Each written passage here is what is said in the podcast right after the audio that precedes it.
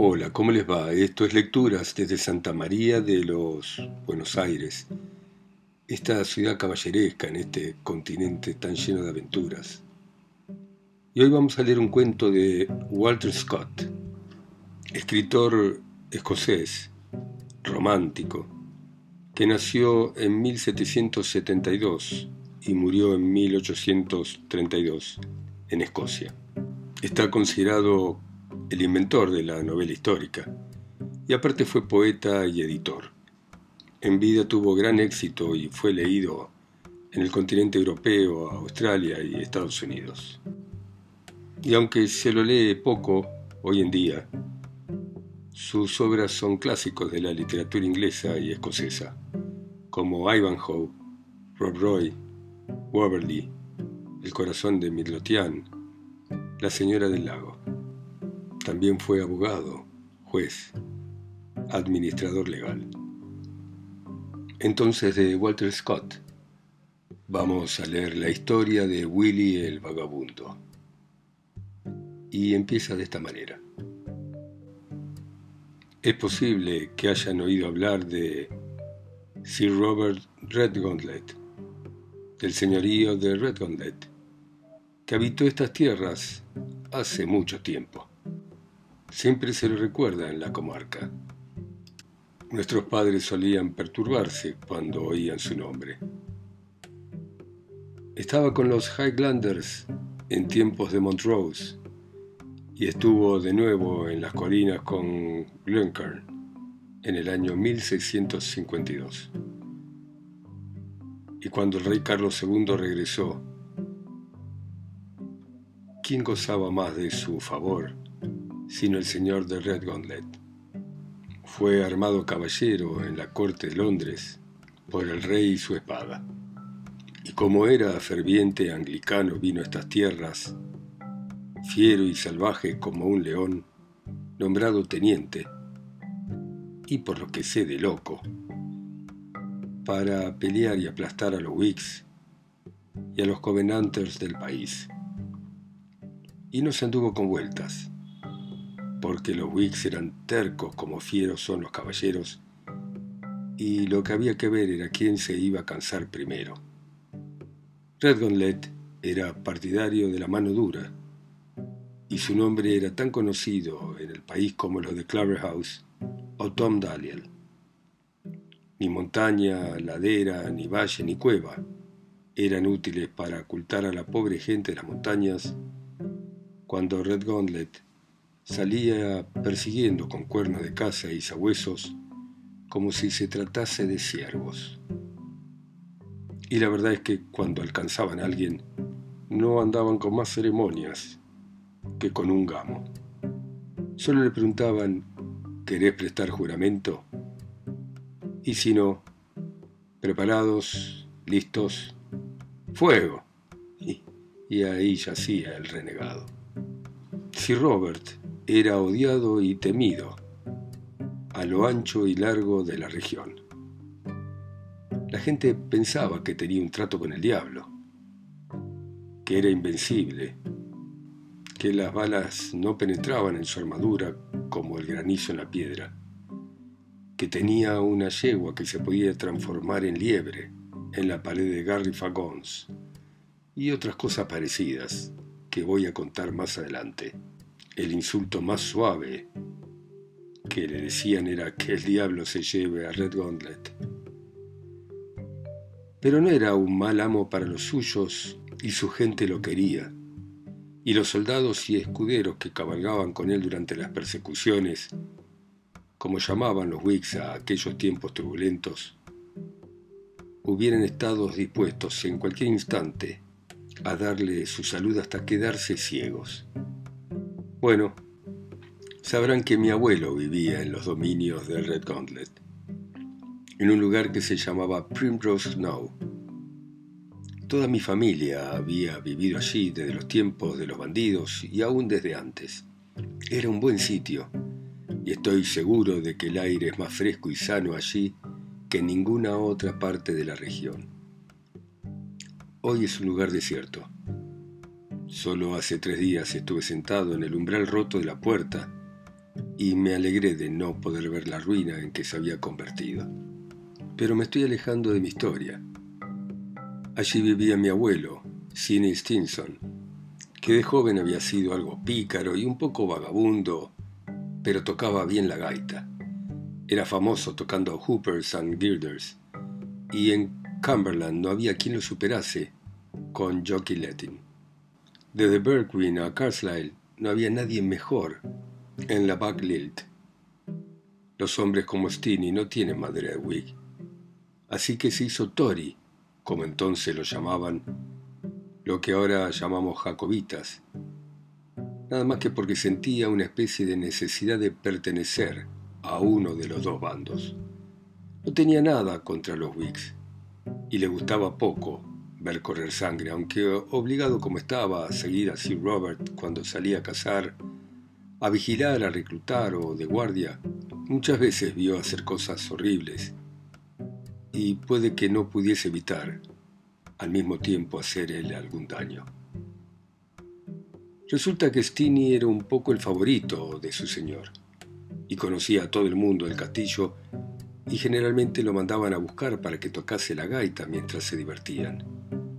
Al viejo Dougal McCallum, el mayordomo que había servido a Sir Robert en las duras y en las maduras, en las buenas y en las malas, en la fortuna y en la adversidad, le encantaba la gaita, y de ahí le venía a mi abuelo su buen cartel ante el señor porque Dougal hacía lo que quería su señor. Bueno, vino la revolución, que debiera de haber roto los corazones de Dougal y de su amo.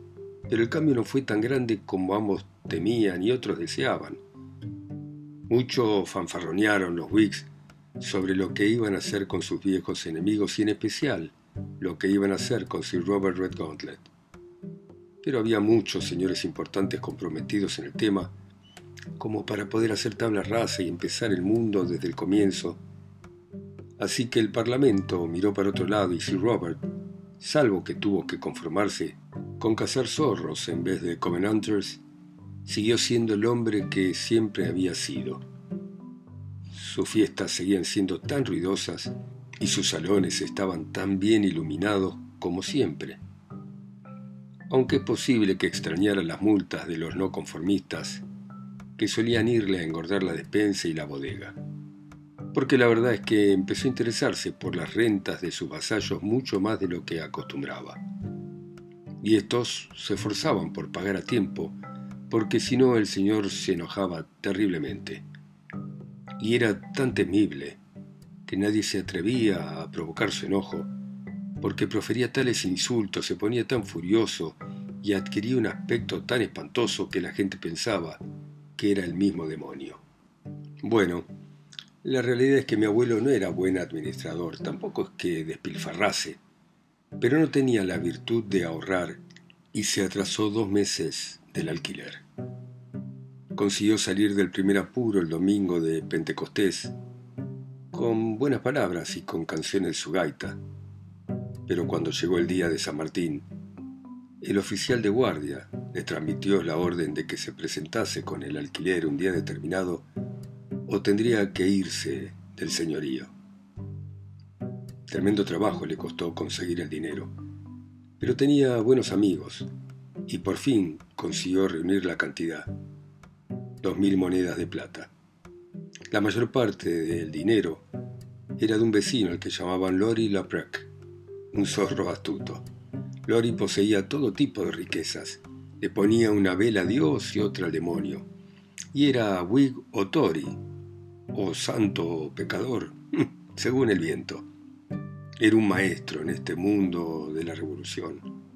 Pero le gustaba mucho un soplo de aire mundano de vez en cuando y alguna que otra canción de gaita sobre todo pensó que hacía un buen negocio con la plata que le prestaba mi abuelo a cambio de los bienes de Primrose Snow como garantía.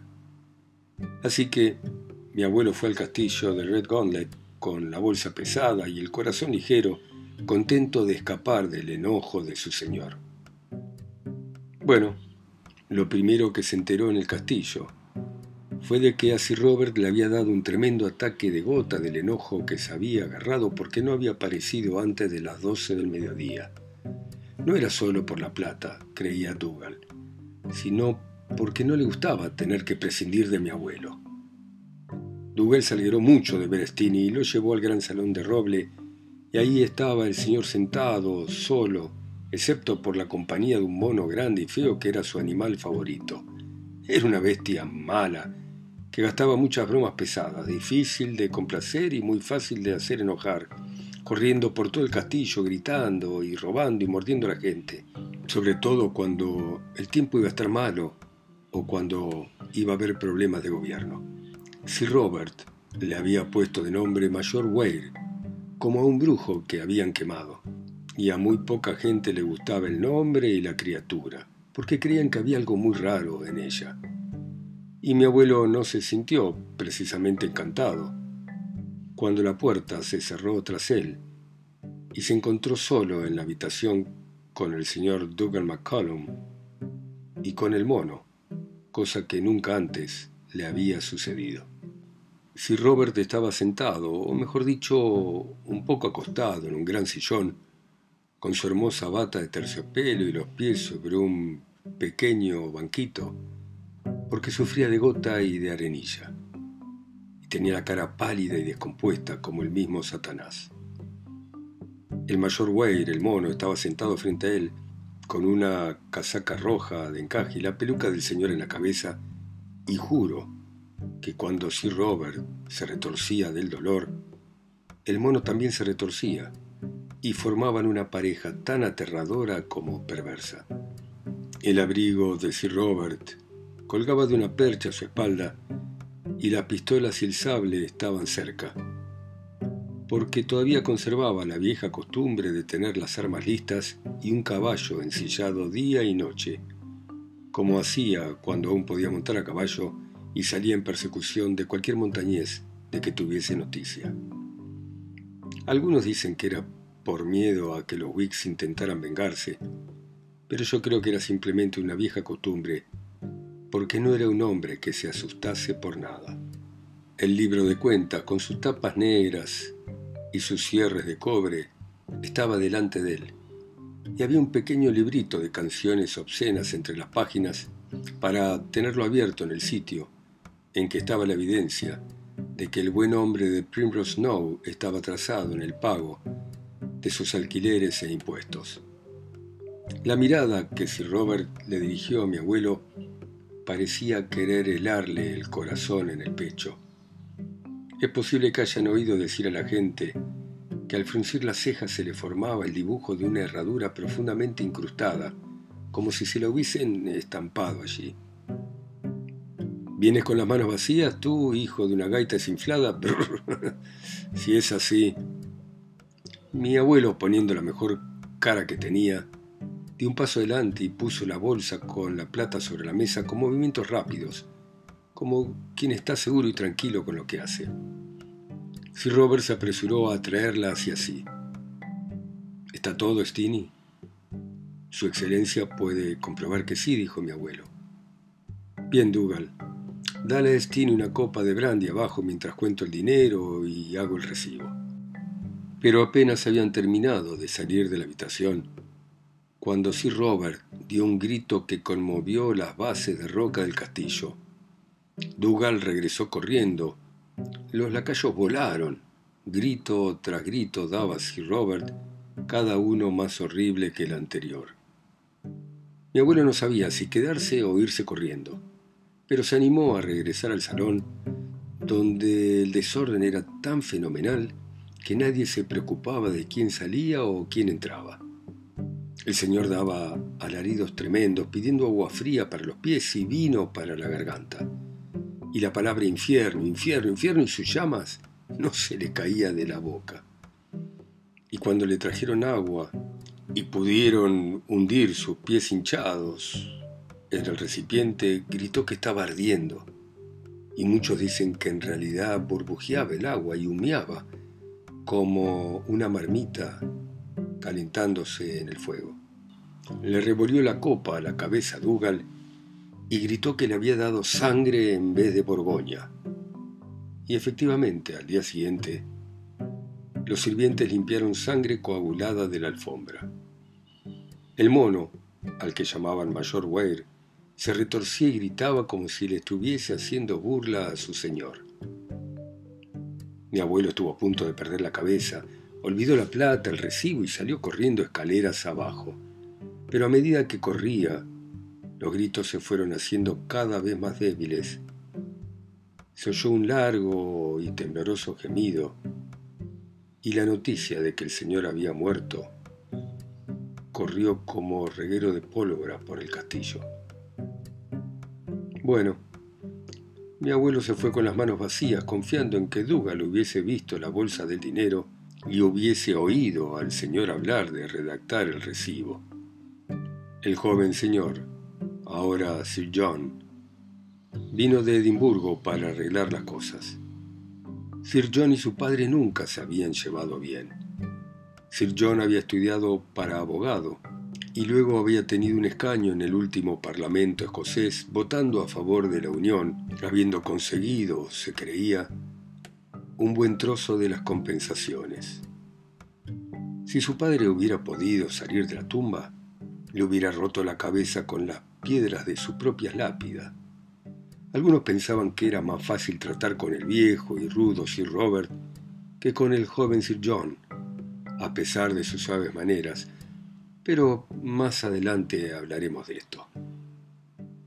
Dougal McCollum, pobre hombre, no lloraba ni se lamentaba, sino que se paseaba por la casa como un muerto, pero dirigiendo, como era su deber, todos los preparativos para el funeral. Pero a medida que se aproximaba la noche, Dougal tenía cada vez peor aspecto, y era siempre el último en irse a la cama, estaba en una pequeña habitación justo enfrente de la cámara que su amo ocupaba mientras vivió, y donde ahora yacía de cuerpo presente, como se dice. La noche del funeral, Dougal no pudo estar callado más tiempo. Olvidó su orgullo y le pidió al viejo Hutchen que se sentara con él durante un rato. Cuando estuvieron en la habitación, Dougal le sirvió una copa de brandy y le sirvió otra a Hutchen, y le deseó una larga vida y salud y dijo que por su parte no le restaba mucho más en este mundo. Porque todas las noches, desde la muerte de Sir Robert, había sonado el silbato de plata desde la cámara mortuoria, como lo solía hacer por la noche en vida de Sir Robert, para llamar a Dougal a que le ayudase a darse vuelta en la cama.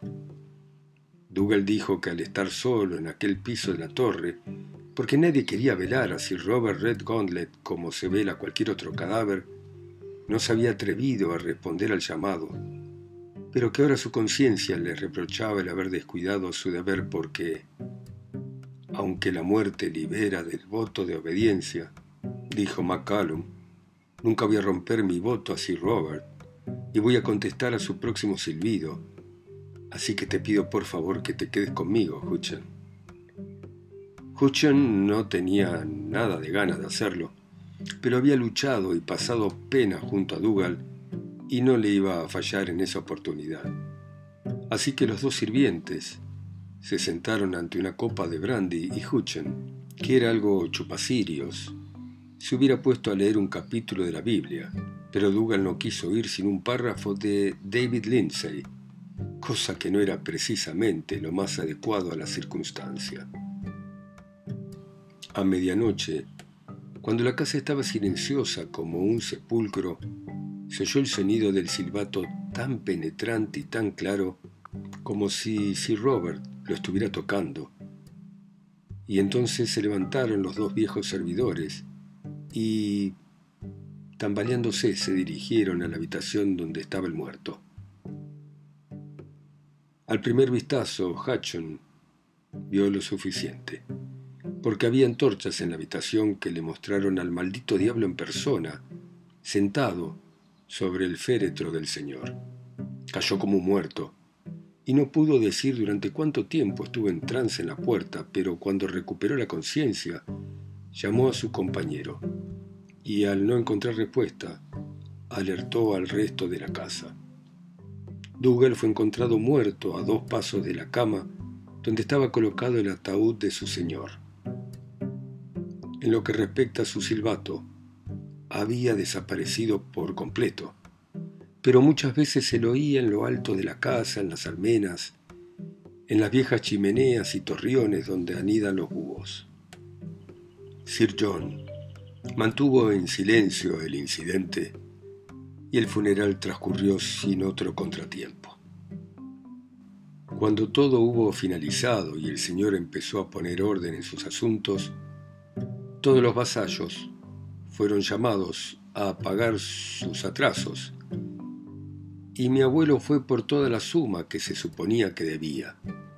Bueno, allá se va al castillo a contar la historia y fue llevado a presencia de Sir John, sentado en la silla de su padre, de riguroso luto, con corbata y brazalete negros y un pequeño estoque de paseo junto a él, en vez del viejo sable que con la hoja, la funda y la empuñadura pesaba un quintal. Tantas veces he oído contar la conversación que tuvieron que casi creo haberla presenciado, aunque aún no había nacido en aquel entonces. Bueno, muy bien. Vamos a seguir mañana a las 10 en punto en Argentina, como siempre, con la historia de Willy el Vagabundo de Walter Scott. Ustedes, en sus países, ciudades, continentes, islas o pueblos, escuchándola a través de mi voz acá sola y lejos, en Santa María de los Buenos Aires. Chao, hasta mañana.